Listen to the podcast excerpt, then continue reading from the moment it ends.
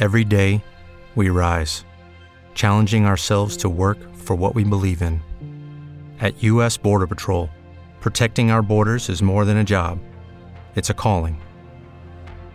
Agents answer the call, working together to keep our country and communities safe.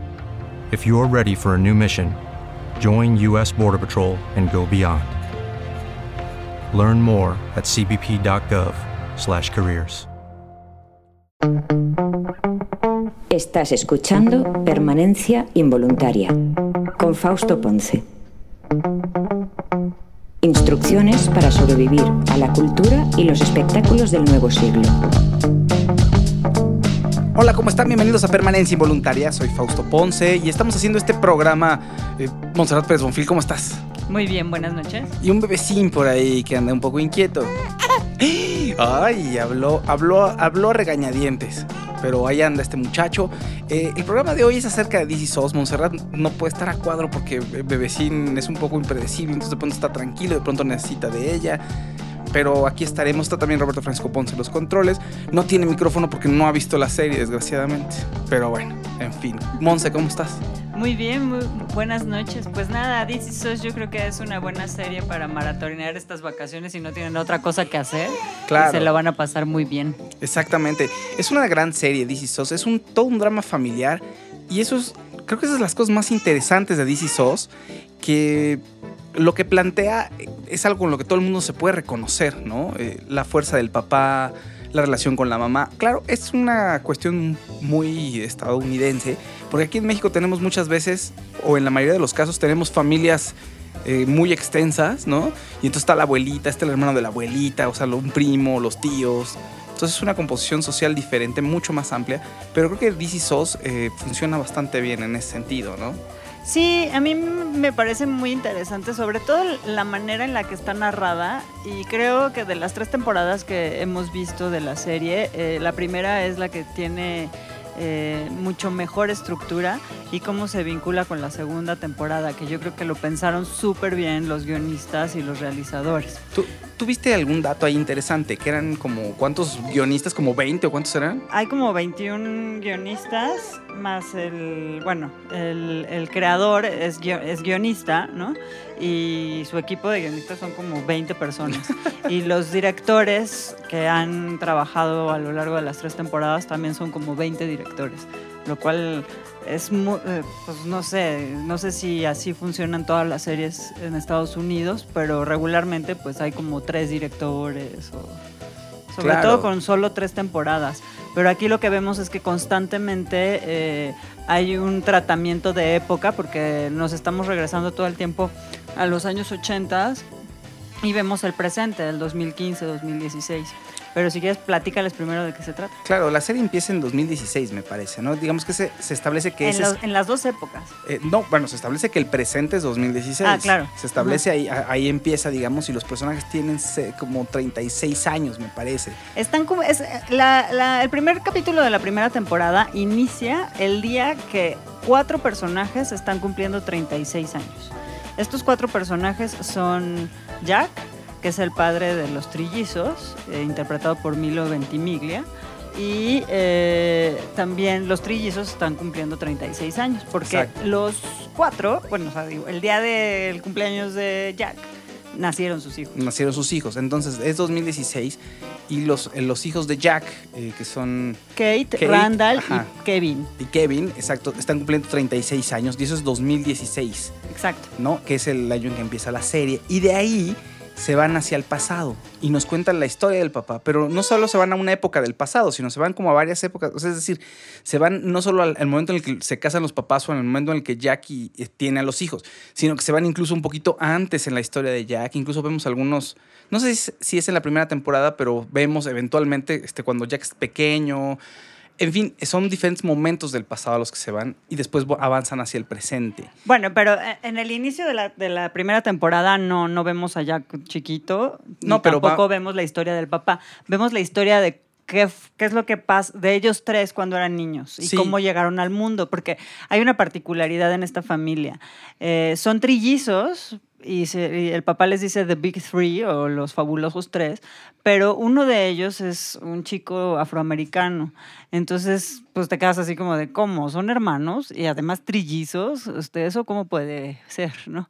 Y entonces lo que ocurre es que el día que llega eh, Beca, Rebeca, que es la madre, a- a al hospital a parir a sus tres hijos, uno de ellos fallece y entonces Jack decide que como acaban de llevar los bomberos a un niño que, que dejaron en la entrada de la estación de bomberos, eh, a este pequeño afroamericano, decide rescatarlo y, y- y salir del hospital con sus trillizos. Claro, pero a lo que voy es que se va al pasado, pero no se va a ese momento, o sea, sino dentro del pasado, recorre var- varios años también hacia atrás. A veces los, los trillizos están un poquito más grandes, a veces son un poco más pequeños. sí, pero a lo largo de las tres temporadas. ¿no? Claro, claro. Sí, no, no, pero bueno, eso es lo- ese es el chiste de la serie, pues, pues eso es lo que hace que sea una eh, estructura tan complicada. Básicamente de la vida de los trillizos, o sea, hay como tres actores que interpretan a cada uno de los personajes de, de los trillizos, que serían los niños a la edad de 7, 8 años, los chavos adolescentes y Ajá. la actualidad. Exactamente. Bueno, y los bebés, obviamente. Claro, claro, pero eso está padrísimo, ¿no? No solo es el flashback a un, a un año, sino es a varios años. Y cada uno de esos años, como decía Monse, tiene una ambientación distinta.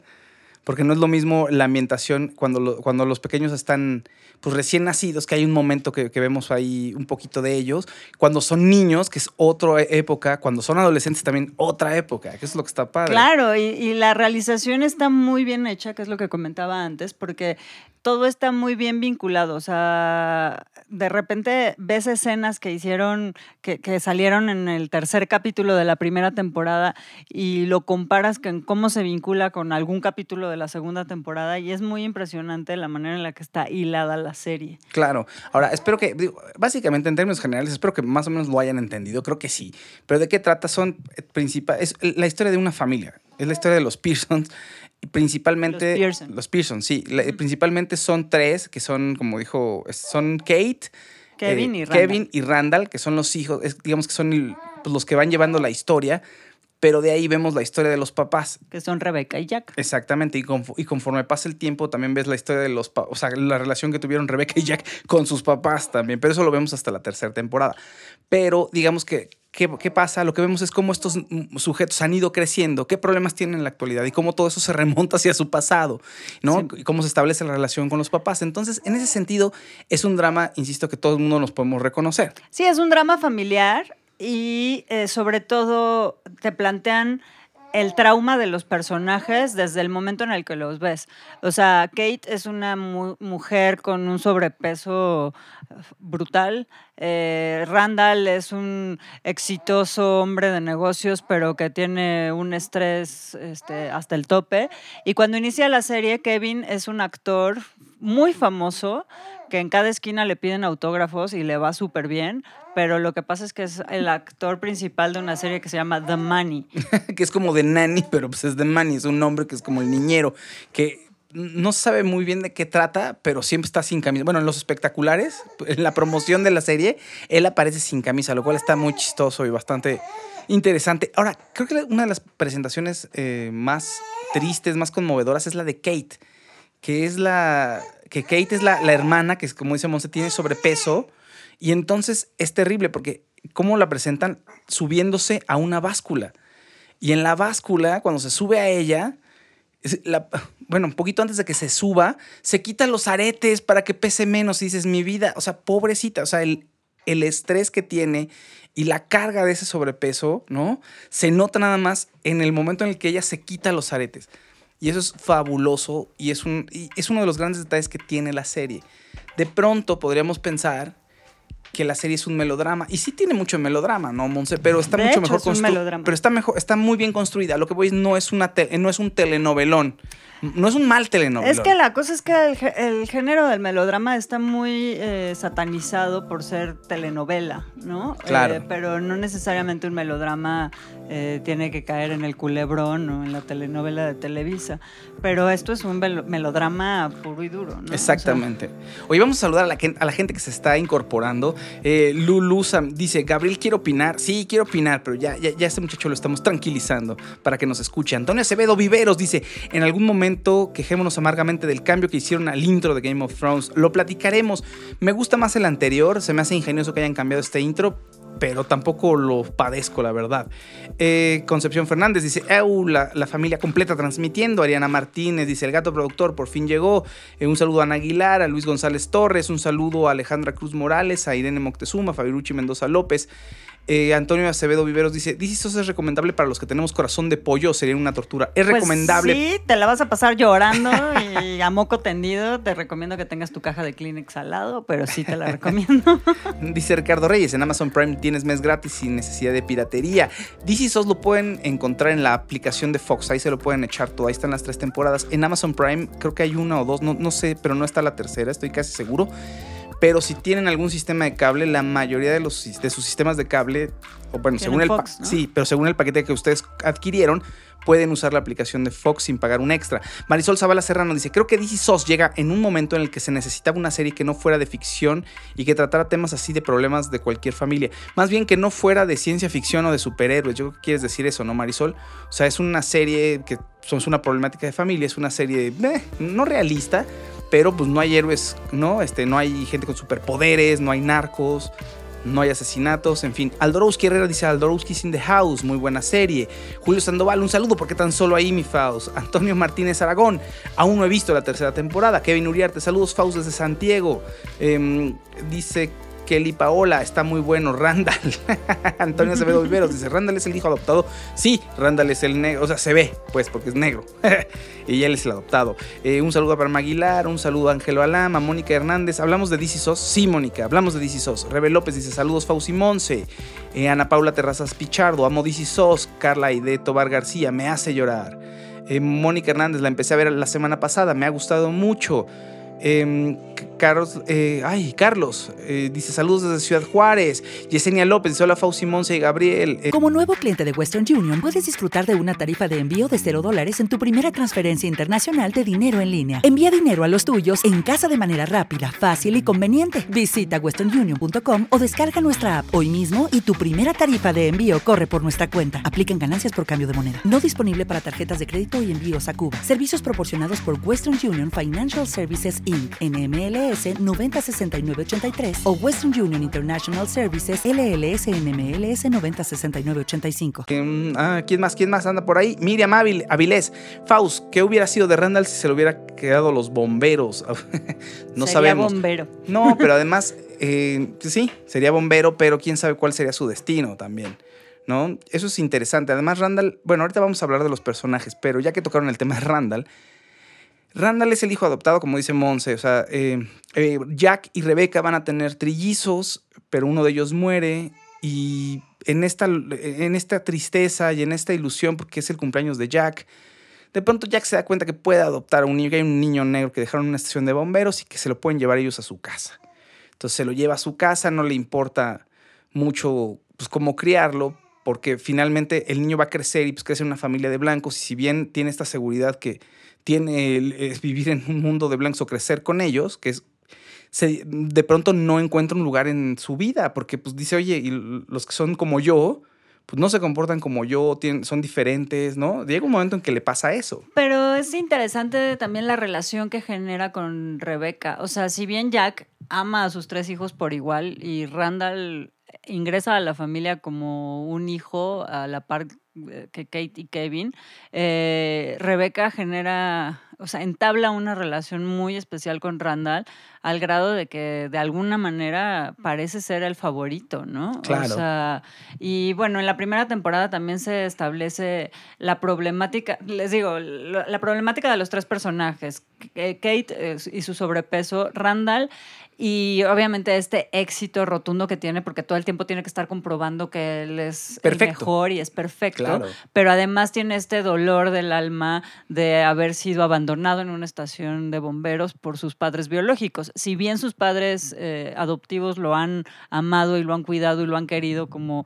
Eh, como a sus otros dos hijos, pues él tiene este, este profundo dolor, ¿no? De haber sido abandonado y va en busca de su padre biológico. Y entonces ahí se desentrañan un montón de, de, de cosas para él muy interesantes para la serie, que es que el, el, el, padre biológico pues guarda secretos junto con Rebeca, ¿no? Y, y, y pues Randall vive un arco muy bonito en la primera temporada. Exactamente. Bueno, y luego Kevin. Kevin es, es el chico guapo, el chico popular, uh -huh. que no necesariamente es un cerebrito para la escuela, pero tiene buen corazón. Y de pronto vamos viendo que esta facilidad en la vida que tiene para conseguir las cosas le va pesando poco a poco. Y cuando crece, pues claro, es el atractivo visual de, la, de una serie de televisión. No es tan buen actor, quizá no sea el peor. Pero o, o más bien a lo mejor sí es bueno, pero lo tienen encasillado. Claro, tiene ¿no? que vivir con este estigma. Y además eh, el tipo sonríe, es guapo y consigue todo lo que quiere, entonces nunca ha tenido que batallar mucho para conseguir las cosas que quiere, tampoco las parejas, pero eso lo vuelve en una persona que le cuesta trabajo fincar relaciones a largo plazo, porque cuando hay un problema, pues no sabe cómo lidiar muy bien con él. Además, también tiene un problema de alcoholismo y de drogas. Después lo vamos a ir viendo. Que además el alcoholismo es uno de, lo, de los patrones familiares que se tienen que, que romper de alguna manera dentro de, de, de, la serie. Y lo va cargando Jack, lo va cargando el padre de Jack, lo va cargando el hermano de Jack y Kevin, ¿no? En Exacto. esta generación. Entonces, eh, pues es, es, bonito ir viendo cómo, cómo se va construyendo esta, esta genealogía, ¿no? Eh, y, y, cómo se van repitiendo los patrones y, y, cómo los están tratando de romper los personajes y, y, salirse de ellos, pero caen irremediablemente en ellos nuevamente. Exactamente. Y Ajá. bueno, Kate eh, se, se, empezó a tragar todos sus problemas. Eh, tiene un un conflicto con su madre. Pues su madre es muy guapa y además canta y a Kate le gusta cantar. Entonces de pronto Kate se encuentra en una posición en la que tiene que competir con la mamá, pero se empieza a tragar todo y empieza a engordar. Y pues ya, ya ya él no tiene forma de competir con la madre porque ya no, no se dedica a cantar. Kate renuncia a eso y también renuncia como a la parte... De, a la, pues no, no, no, a la estética, ¿verdad? Pero ¿cómo sería? Como a, pues a la imagen que proyecta. Propio. Sí, al amor propio, exacto. A la imagen que proyecta también a los demás. Pero a ver, eh, también ahí es que hay un, un, dolor que comparte toda la familia Pearson, que es la pérdida de Jack. O sea, al inicio de la primera te temporada te establecen que hay un dolor muy profundo porque todos perdieron a esta figura paterna. Maravillosa. Que, además, además ¿no? era su, el superhéroe, ¿no? Era Super Jack, era el mejor papá, era el más divertido, el esposo más amoroso, eh, era perfecto, ¿no? Y, y, entonces, este, pues te tiene enganchado la serie porque lo que quieres saber ¿Cómo es se murió? cómo se murió. Exacto. Y te la hacen cansada para decirte y de repente te, te lanzan como un buscapié para que tú veas cómo se murió y te imaginas una cosa y a la mera hora no se murió así. Pero la cuestión es que Kate tiene la carga de que ella piensa que fue su culpa que se haya muerto. Exacto. Y entonces también eso tiene mucho que ver con su sobrepeso, pero desde que la vemos de 7, 8 años, cuando es niña, eh, vemos que, que ella tiene este conflicto, ¿no? Claro. Desde pequeñita. Oye, vamos a leer más comentarios. Eh, un saludo a Marisol Zavala Serrano. Dice, Kevin se siente relegado porque en el capítulo de la alberca le dice a Jack, ustedes nunca me pelan, están preocupados porque siempre Kate es demasiado gorda y Randall demasiado negro. Silvia Trove Espinosa dice, hola Fausto. Miriam Avilés dice, ¿no crees que Kevin le tenga envidia a Randall? Sí, le tiene un poco de envidia, claro, por supuesto. Randall eh, hace todo bien. No, y además no le... Rebeca evidentemente le pone más atención a, a, Randall para que no se sienta excluido. Exacto. Eh, y Jack le pone más atención a Kate porque pues es la, la, gordita que las niñas le hacen el feo. Y pues Jack, eh, eh, Kevin lo, lo, tiene de alguna manera fácil y por eso sus papás no, no le ponen tanta atención. atención claro. Y ese también, esa herida con la que crece Kevin de la falta de atención de sus padres, lo hace que en la adolescencia se porte como un cretino con su hermano adoptivo. Es, exacto. Y lo, lo menosprecia y es súper racista con él y lo trata pésimo. Sí, tardan mucho tiempo en que uh -huh. los dos se, se, sientan otra vez eh, cerca. Como, bueno, no sé si alguna vez se sintieron cerca porque siempre están ahí no, molestándose. Pues hasta el, ya de adultos empiezan a acercar el uno al otro. ¿no? San Bellman dice: es muy emotiva la serie en muchos aspectos. Un saludo a Iván Salgado, un saludo, un saludo a Hilda Valdés Cabrera, un saludo a Estrella Pardo, un saludo a Francisco Molina, Alejandro Vázquez, también un saludo, un, saludo a este Catenor Lamore, un saludo a Eliana Ledesma. Dice mm, eh, Cristian Madrigal, buenas noches, saludos desde Colima, excelente serie, pero solo he visto la primera temporada, pero es muy buena, el primer capítulo es genial cuando te das cuenta que las historias están brincando en el tiempo y no te percatas hasta el final. Y eso eh, es una cosa mágica, la verdad es que narrativamente es muy ingeniosa la serie y está muy bien hecha, los personajes están muy bien desarrollados, insisto, esos detalles como el de Kate, cuando conocemos al personaje que se sube a la báscula y se quita los aretes para no pesar tanto, ¿no? Para quitarse un poco de peso, son geniales. Y bueno, pues, eh, insisto, están en un presente 2016 se van unos años, eh, cuando eh, se van 36 años al pasado, cuando nacen, y de pronto se adelantan tantito, este, unos cuando son, cuando tienen 10 años, después cuando son adolescentes, después se vuelven a regresar. Y es impresionante cómo los guionistas lo tienen todo muy bien coordinado. Sí, está muy bien armado, por, por lo menos para las dos primeras temporadas, que yo creo que fue con, con el plan que empezaron los guionistas y el creador, este Dan Fogler, eh, está muy bien armado. Ya para el tercero, de repente yo siento que hay capítulos como que están de relleno y como que se sacan cosas de la manga, pero pues ahora sí que... Eh, sigue estando muy bien contada la serie y siguen sacando ahí de los dolores del pasado, ¿no? Si bien ya nos resolvieron algunas incógnitas en las dos primeras temporadas, en la tercera seguimos descubriendo a los personajes, ¿no? Y partes de su historia que, no habíamos visto en las primeras dos temporadas. El creador es Don Fogelman. Ah, Don Fogelman. Don Fogelman es el creador. Pensé que era Dan. Sí, de pronto también se puede confundir fácilmente, pero bueno, Don Fogelman eh, dice que esto no se puede lograr si no sabes qué le va a ocurrir a los personajes. Es decir, ellos ya saben que, cuál es el final de los personajes. Sí, obviamente saben a qué punto van a llegar, pero si Fox le sigue dando dinero para seguir produciendo, o sea, tú puedes eh, seguir sacando tela de dónde cortar si ves el día que, a Kate le dieron su primer beso y quién, y entonces ahí tienes otra historia, me explico, claro. que, que no viste antes y puede involucrar a Jack y a Rebeca y, como ahora que vimos eh, en en la tercera temporada eh, eh, vemos la historia de qué fue lo que le pasó de niña a Beth, que es la, la, esposa de Randall, el negrito. Ándale, exacto. Entonces, eh, o sea, cada personaje te puede contar miles de cosas. Incluso ahorita tenemos un poco abandonadas a las hijas de Randall, ¿no? Claro. Este, entonces, hasta de ellas te podrían contar y la serie se podría volver interminable, por eso se puede volver un culebrón. ¿no? Exactamente. Entonces, digamos, para, genealógicamente tenemos a Rebeca y a Jack, que son los padres. Luego tenemos a Kate, Kevin y Randall. Randall está casado con Beth y tienen dos hijas y adoptan a una tercera. Tenemos al padre biológico de Randall también. Luego Kate eventualmente conoce una pareja, Toby, con el que se, casa y tienen un Sí, bueno, pues se casa. Eso es en la segunda temporada. Sí, pero lo otro. ¿Lo del niño? Ay, ups. ya se las están spoilereando y bueno, fui yo. Muy bien, perdón. Entonces, y de eso vamos a ver. Ahora, en la tercera temporada hacen, digamos que le añaden un grado más de complejidad. Se van al futuro y eso es espectacular. No, desde la segunda. de la segunda, temporada, de repente vemos un, eh, eh, una serie de flash forwards. Eh, Exactamente. justo en el último capítulo de la segunda temporada. Entonces nos vamos hacia adelante en el tiempo y pues vemos a los personajes eh, como 20 años después. Exactamente, y eso está muy interesante. Eh, y una, es una forma de, eh, es una buena forma de resolverlo, ¿no? Me parece. Entonces, este Monse dice que se quiere pasar para acá y sí, para que no esté solito. Sí, está bien, nada más hay que vamos a tener que hacer ahí todo un, exacto, unos pases mágicos. Pero bueno, entonces ese viaje al futuro es muy bueno, es muy impresionante como, pues como espectador también, ¿no crees?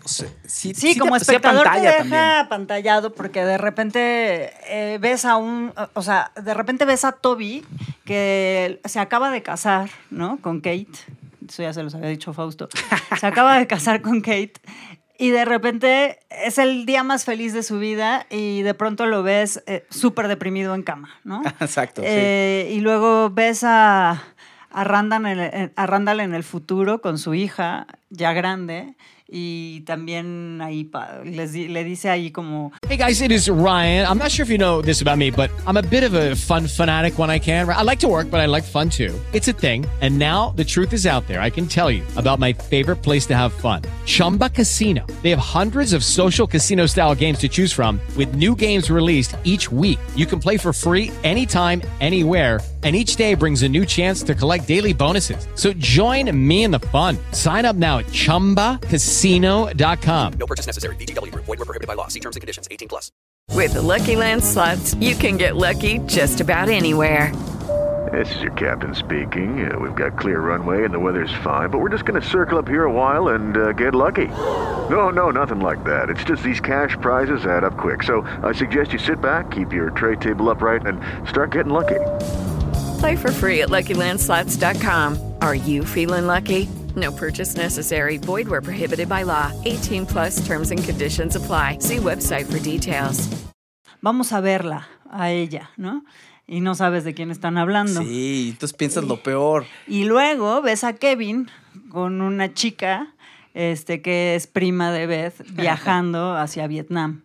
Que hay que decir que Jack fue, eh, este, estuvo en, la guerra, ¿no? Entonces Kevin se va a investigar qué pasó con su papá. Ándale, que eso es interesante, que es una- un pasaje de, del padre de Kevin y de Randall y de Kate que no conocemos. Saludo a Mari Carmen Núñez Utrilla que se está conectando de- donde quiera que estés, Mari Carmen, porque creo que estabas ahí en una vacación. Se- subió fotos, fotos en un jacuzzi con varios sujetos y con Cassandra. Yo solo vi un Twitter que decía que cumple cinco años de ser pelirrosa, porque Mari Carmen tiene el pelo rosa.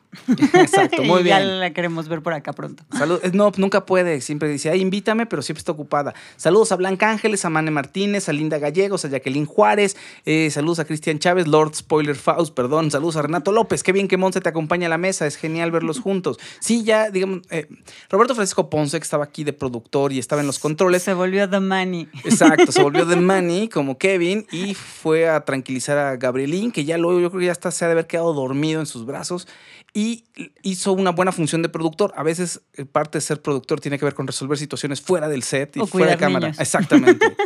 Entonces, bueno. Gracias. Gracias. Sí, exacto. Ya se me están cayendo los audífonos a mí, pero en fin, eh, Edgar Morelos, un saludote.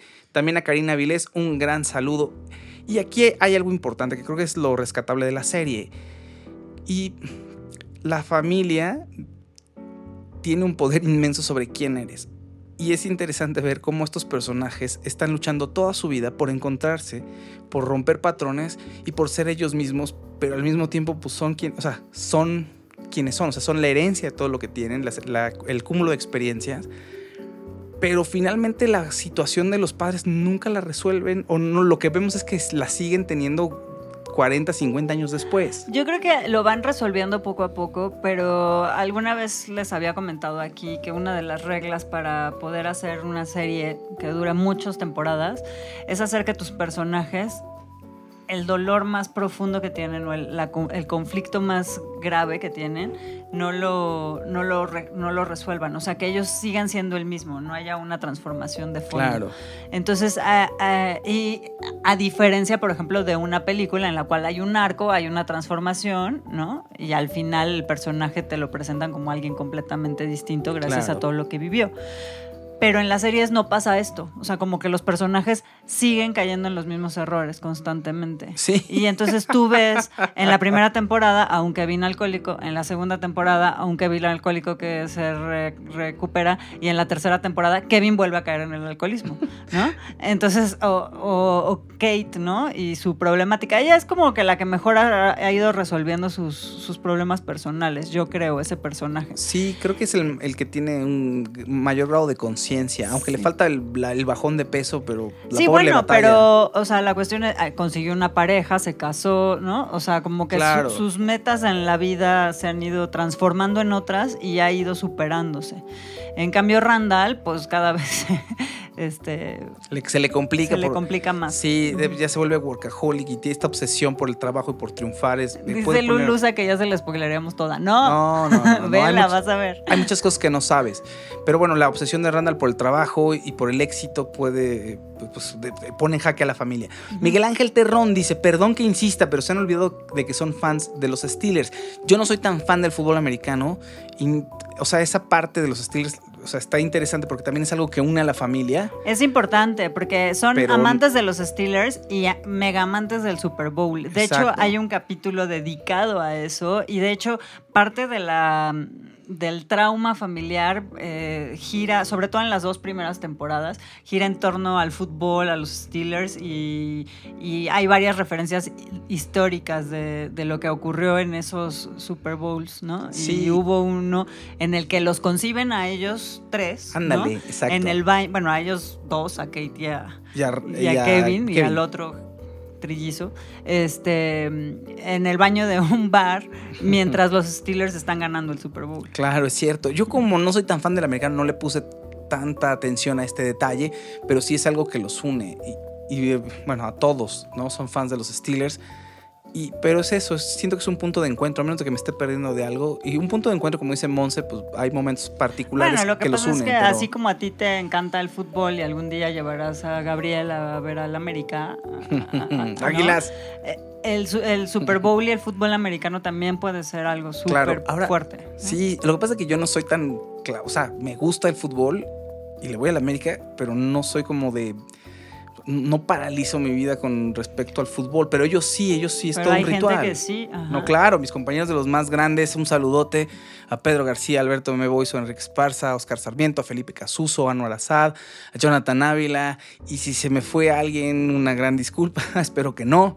Espero que todos estén incluidos en lo que dije. Este, por si quieren, por ejemplo, en W Deportes, todos los martes a las 12 del día, W Deportes en el 730 de AM en la Ciudad de México y en el 10 desde Guadalajara. También se puede escuchar por internet.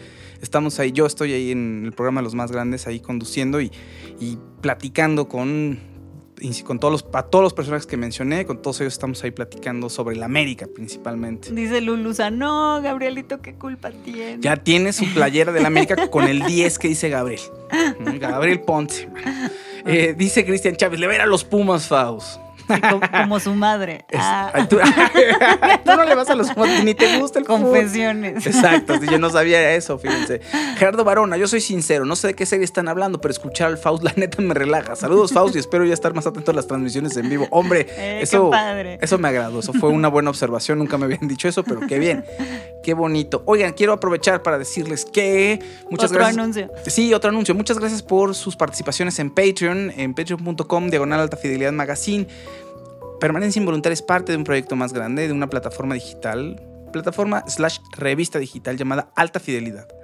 Y en Alta Fidelidad es un sitio de tecnología, un sitio de reseñas de cine, de música, de televisión, de gadgets, de cómics, de videojuegos y queremos hacerlo crecer. O sea, hay mucha gente que estamos participando en él, pero necesitamos pues más gente, más infraestructura, muchas más cosas, en fin. Entonces lanzamos una página de Patreon y un programa de Patreon para que ustedes entren ahí y si quieren apoyar, apoyen. Lo que siempre hemos manejado nosotros es que no es tanto propiamente un fondeo como de caridad. Digo, incluso en los fondeos, pues tú recibes algo a cambio, ¿no? Pero aquí en Patreon estamos creando contenido exclusivo para la gente que nos apoye, ¿no? Es como una especie de suscripción, como se usaba antes en las revistas y en los periódicos, una suscripción. Y tienen un extra por ahí. El sitio y los podcasts de permanencia involuntaria y todos los artículos de alta fidelidad pues son gratis. Pero la gente que esté en Patreon, bueno, tendrá contenido extra. Estamos también creando una radionovela. Es un- una radionovela de terror, que es un proyecto que llevo años cocinando. También Checo Sound en algún momento estuvo involucrado ahí. Ha cambiado mucho, pero vamos a aterrizarlo. Próximamente estaremos ya aterrizándolo. De hecho, hay una página en Facebook que se llama Sin Aliento.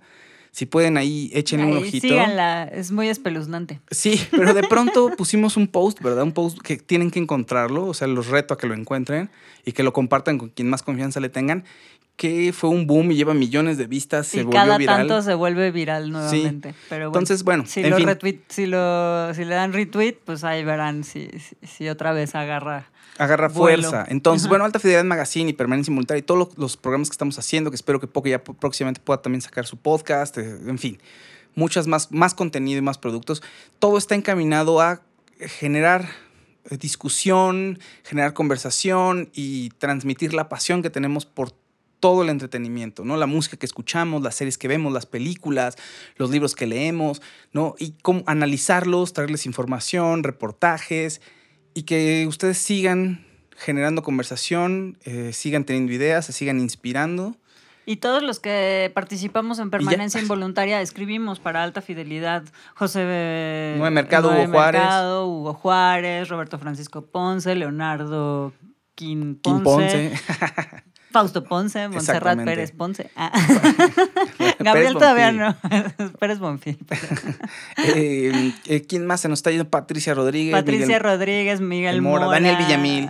Daniel Villamil, que es fan destacado y colaborador querido de esta revista. Exactamente. Y Jerónimo Arellano Sandy también. Es una de nuestras nuevas adquisiciones por ahí. Oigan, eh, bueno, en fin, sigamos. Ah, recu- Les recuerdo, Permanencia Involuntaria lo pueden descargar a través de Spotify, iTunes, Spreaker o de la página de permanenciainvoluntaria.com. Y en YouTube. En YouTube también andamos por ahí. Estoy un poquito atrasado con los videos, pero, pero ahí va, ahí va.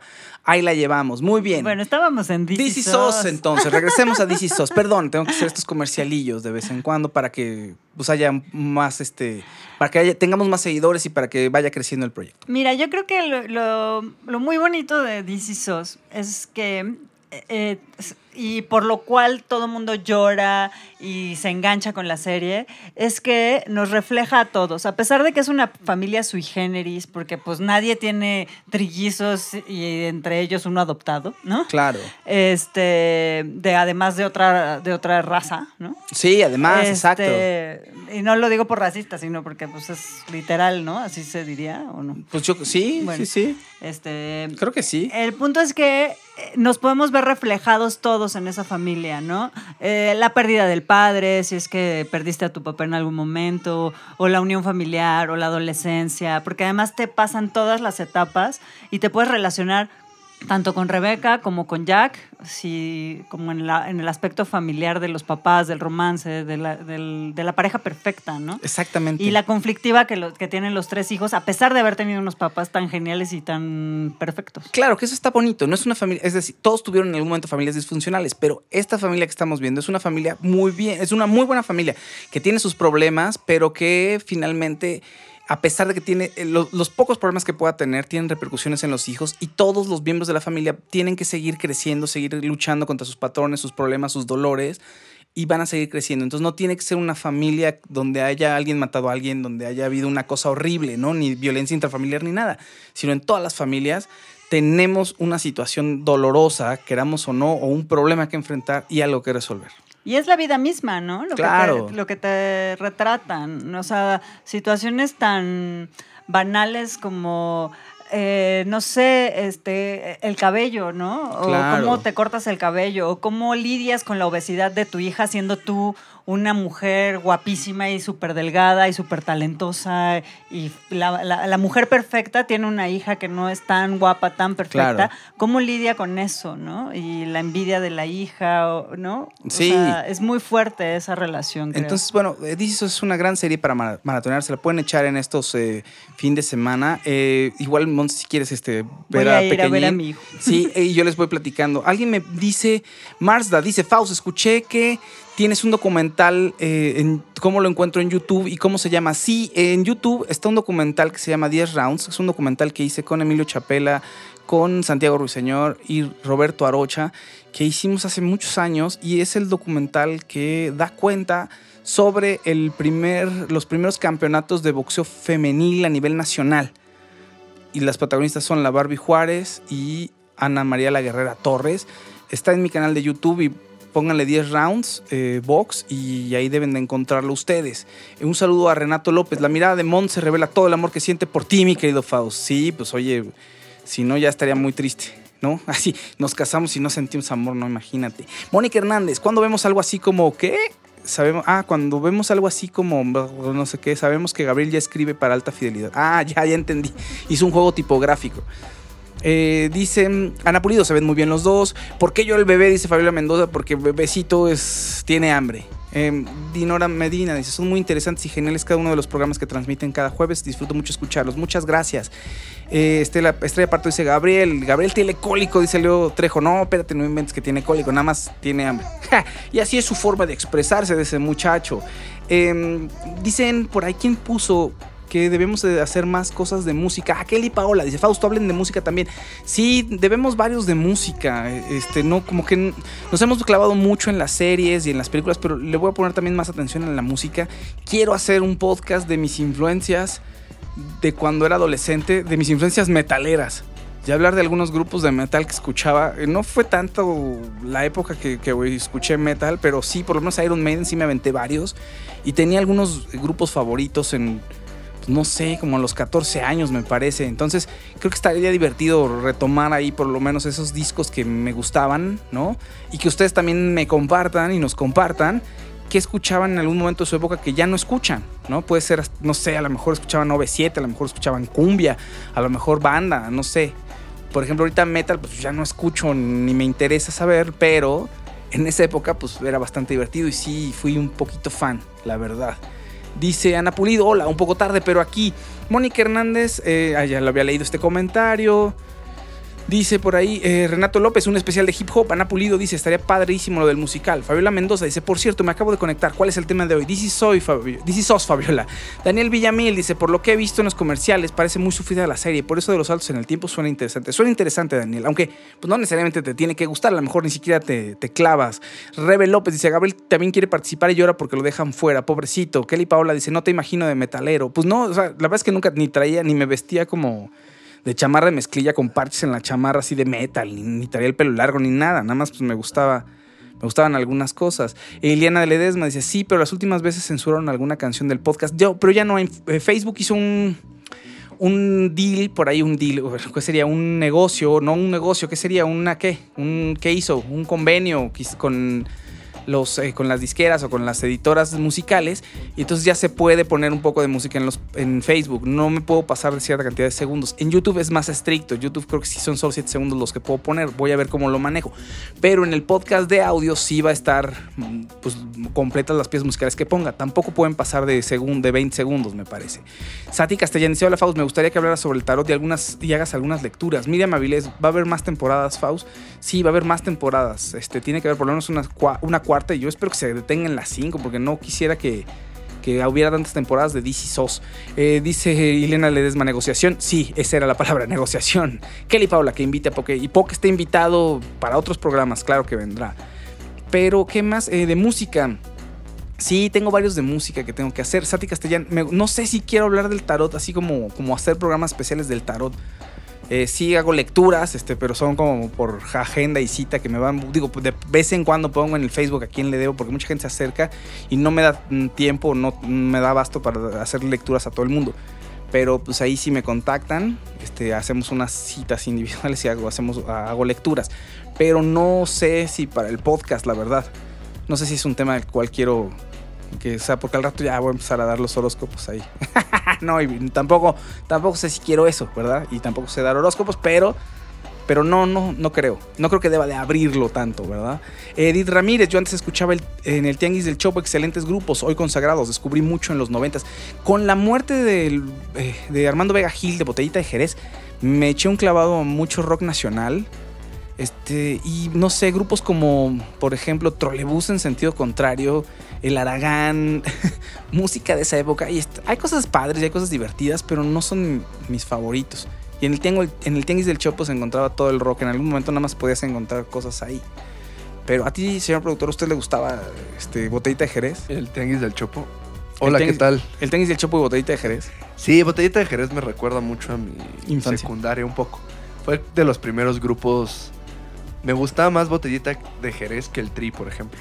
Ok. Entonces tenía un. Como que me parecía más divertido, más de echar relajo, más cotorreo. Y tocaban bien. Recuerdo mucho, sobre todo, el Unplugged de Botellita, Botellita, de Jerez. es un y gran me parece que es un gran Unplugged, un gran disco. Tú tenías un disco de Trolebús en sentido Ah, contrario. también, de Trolebús, sí. Trolebús, ¿qué otro dimensionaste? Ah, bueno, el Aragán. El Un Aragán. clásico. Ese pero- no me gusta. Pero bueno, de, o sea, yo brinqué de botellita a pon tú, a Caifanes y empezar a, a un poco rock en tu idioma, pero botellita lo recuerdo con cariño, sí me, me gustaba. O sea, no fui, tampoco era un super fan. Estoy, eh, ahorita estoy regresando a escuchar lo que se hace más en. O sea, sí le perdí la música, la, la pista a la música, perdón, desde hace unos años para acá. Eh, las series me han consumido más. Pero ahorita estoy regresando a ver qué es lo que, que hay. Billie Eilish, mm, es- estoy sorprendido con Billie Eilish. La Muy verdad es que buena. es- es- wow. Y hay un rapero mexicano, hip hopero mexicano, Tino el Pingüino, que me Sí, encanta también. cómo rapea, muy bueno. Los Guadalupe son muy buenos. Sí. Bueno, nuestro hermano Ponce tiene, su proyecto tiene, tiene mucho, mucho, mucho de, de genio por ahí. Eh, en fin, digo, lo que pasa es que no quiero hablar más de mi hermano porque pues, es un cebollas, porque es mi hermano, ¿verdad? Pero, pero la verdad es que está, es muy interesante lo que hace. Y, en fin, hay, hay un grupo de, de mexicanos ahí haciendo cosas muy interesantes de música que sería bueno retomar. Pero también lo que veo es que en los, eh, las listas de popularidad es mucho reggaetón. No, pues todo es reggaetón. Sí, o sea, o todo, sea- o sea, la estructura del reggaetón, a- musicalmente hablando, se presta para hacer todo tipo de lo que escuchamos hoy en día. Claro. Desde Justin Bieber, hip hop, eh, el propio reggaetón, pop. Entonces, todo tiene un poco de reggaetón, lamentablemente. Sí, Renato López me dice, Fausto, en jazz mexicano, ¿a quién recomiendas? No, Renato, pues sí, te estoy diciendo que apenas me estoy reconectando con algunas cosas de pop y de rock. eh, pues imagínate, jazz mexicano, ¿no? Bueno, desconectadísimo. En algún momento tuve que hacerlo y reseñar cosas para la revista Donde Ir, en la que trabajé hace muchos años. Pero no, ahorita no te podría decir. Eh, Antonio, ¿se- ¿les gusta la música de Oscar Chávez? Me gustan de Oscar Chávez algunas canciones. Eh, Vivita Valdés dice que tiene que ser tu hermano porque lo queremos y hay mucho amor y pues probablemente no soy objetivo, ¿verdad? Y no me interesa ser objetivo con mi hermano, la verdad. ¿No? Pero bueno, en fin, Avisai Boleaga dice: Los Guadalupe y Tino el Pingüino son lo máximo. Ileana de Ledesma, súper buen texto el que hizo Paula Tinoco en alta fidelidad. Rosario Segura Martínez dice: La Castañeda. Ay, la Castañeda, con gris normal. Jonathan Atilano dice: Con los nuevos géneros no te pierdes de nada bueno. Miriam Avilés, mañana sí va a haber Dispara Margot. Ay, un saludo a Manolo Pérez Puente, compañero del Colegio Madrid. Un abrazo. Eh, Leo Trejo dice: Sí, chicos, busquen a Ponce, que es mi hermano, que es su proyecto. Lo pueden buscar en Apple Music y en Spotify y en YouTube también. De hecho, Montserrat Pérez Bonfil dirigió un video de mi hermano de Ponce. Un video en stop motion animado. Está, bueno, a mí me encanta. De nuevo, pues estoy haciendo cebollazos, ¿verdad? Eh, pero, pero está bien, véanlo, la verdad. Vale muchísimo la pena. El video se llama Lento. Paulina Müller dice, Faust, el título de la serie trae implícito que así es la sociedad de Estados Unidos, pero aplica a todos los países y sociedades. Tienes razón, Paulina, es cierto. DC SOS aplica como para todo Estados Unidos. Por eso comentaba yo que a pesar de ser una serie que está dirigida a la estructura social en Estados Unidos, bueno, pues todos nos quedamos identificados. Aquí en México tenemos la abuela, la hermana de la abuela a veces, ¿no? Los primos, primos lejanos. En fin, nosotros tenemos ahí un- una rama de la familia que tiene en contacto con sus primos y, y con los hermanos de mi abuelo. Entonces son como 500 y de pronto hay convenciones de, de todos, de todos los García y se ponen bastante interesantes. Eh, saludos a, dice Manolo Paz y Puente. Saludos, mi Fausto, ya ponle fecha para vernos. Abrazote. Sí, Manolo, hay muchas cosas que contar. Bueno, en fin, muchísimas gracias a todos. Ya se nos acabó el tiempo y hice un tiempo extra de cinco minutos más platicando acerca de música y de lo que puede venir en permanencia involuntaria. Eh, sí, voy a poner un post en el grupo de permanencia involuntaria para que nos dejen ahí sus temas y todos podamos participar y podamos eh, hacer algo diferente. De, bueno, me refiero a una temática distinta que no sea televisión y series, ¿no? Y vayámonos por la música. De los libros ahorita no, porque yo, cuando leo, leo cosas muy específicas que me gustan mucho. Entonces no tengo como. Ahorita no les podría dar una variedad de libros como para, diferentes gustos. Pero de música sí podemos empezar a expandirnos para allá, ¿no? Pues muy bien, eh, Roberto Francisco Ponce, muchísimas gracias. Gracias, saludos, buenas noches. De Manny, que estuvo aquí con nosotros. De Manny. Exactamente. Eh, Monserrat Pérez Bonfil, muchísimas gracias. Eh, Gabriel, también un saludote, muchas gracias. Y a todos ustedes. Y bueno, nos escuchamos en el siguiente episodio de Permanencia Involuntaria. Muchas gracias. Gracias, güey. Qué rifado te viste haciendo eso.